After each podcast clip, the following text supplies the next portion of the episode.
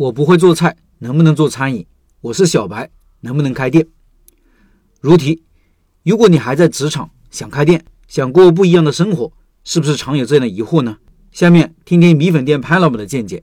结尾我也补充了我的看法。他说，有很多想做餐饮的朋友跟我咨询，我不会做菜，能不能做餐饮？这个问题需要学会转换和拆解。餐饮店经营需要的核心技能和要素是什么？做菜是不是餐饮店的核心技能？什么情况下餐饮店的成功需要做菜技能的支撑？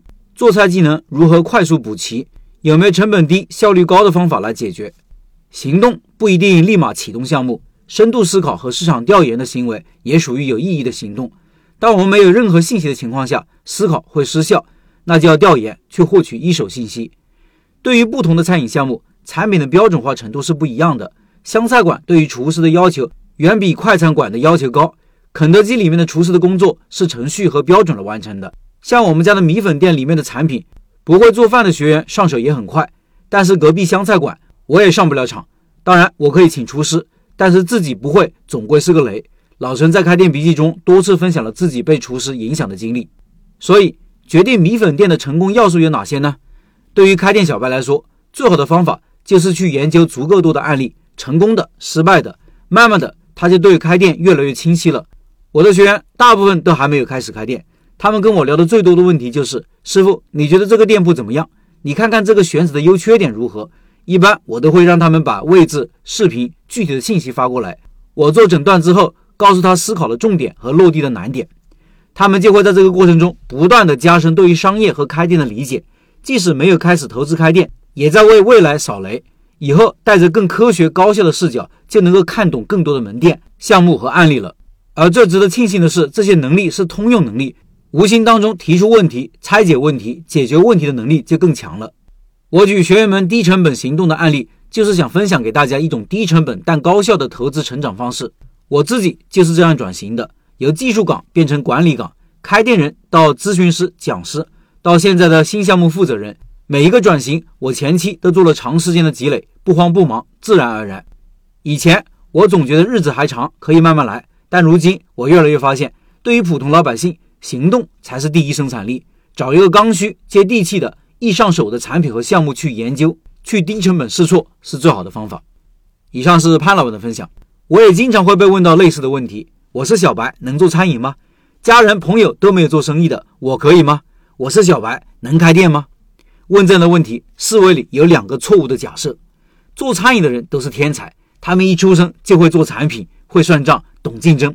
我现在能力这样，以后也就这样，我是不会变化的。把这两个隐藏的假设找出来，就知道自己错的离谱了。没有人一出生就知道做产品、会开店、会赚钱，所有人都是从不会到会的，从普通到精通的。我们自己的认知能力和水平也不是一成不变的，只要有动机，没有啥是学不会的。还有很多重要的概念要厘清，比如餐饮，餐饮是一个很宽泛的词。你说的餐饮是指啥呢？具体是指哪个品类、什么产品呢？不同的产品学起来的难易程度是不一样的。要学中餐里的炒菜，并且达到厨师级别，可能比较难，短则一两年，长则三四年。但是你要学个米粉、小面、卤味、瓦香鸡、包子等等，这些项目就是相对标准化的，工艺和流程都是相对简单的，那个把星期就可以搞定。有基础的或者悟性高的人，三四天就可以掌握。每次拜师学艺上项目，广告可能比较多，有老板嫌烦，嫌烦可能是你没有需求。但是对于有需求的老板，这是多么宝贵的资源啊！这么多牛逼的、优秀的老板，他们有经过市场多年考验的好产品，店铺生意也好，被我从全国各地一个个找出来，不容易啊！你可以试试去你们自己当地一家生意很好的老店，说去学技术，老板大概率是不会理你的。我找的这些师傅。就是各地一些小有名气的老店铺、老师傅，他们不仅教你技术，还教你怎么把一个店开起来。这比你街上随便找个店学习要好，更比你去培训学校学习要好太多。拜师学艺这个项目设立的初衷就是帮助小白的，让他们在开店路上从一开始就走在正确的道路上。以后的问题可以换成：虽然我是小白，有了拜师学艺好多了，如何让梦想更快实现呢？最后。一月份的拜师学艺项目是米粉，潘老板的米粉店今年逆势增长，营业额从四五千到现在的七八千，很厉害。感兴趣老板扫码进入交流群，音频简介里摇摇码。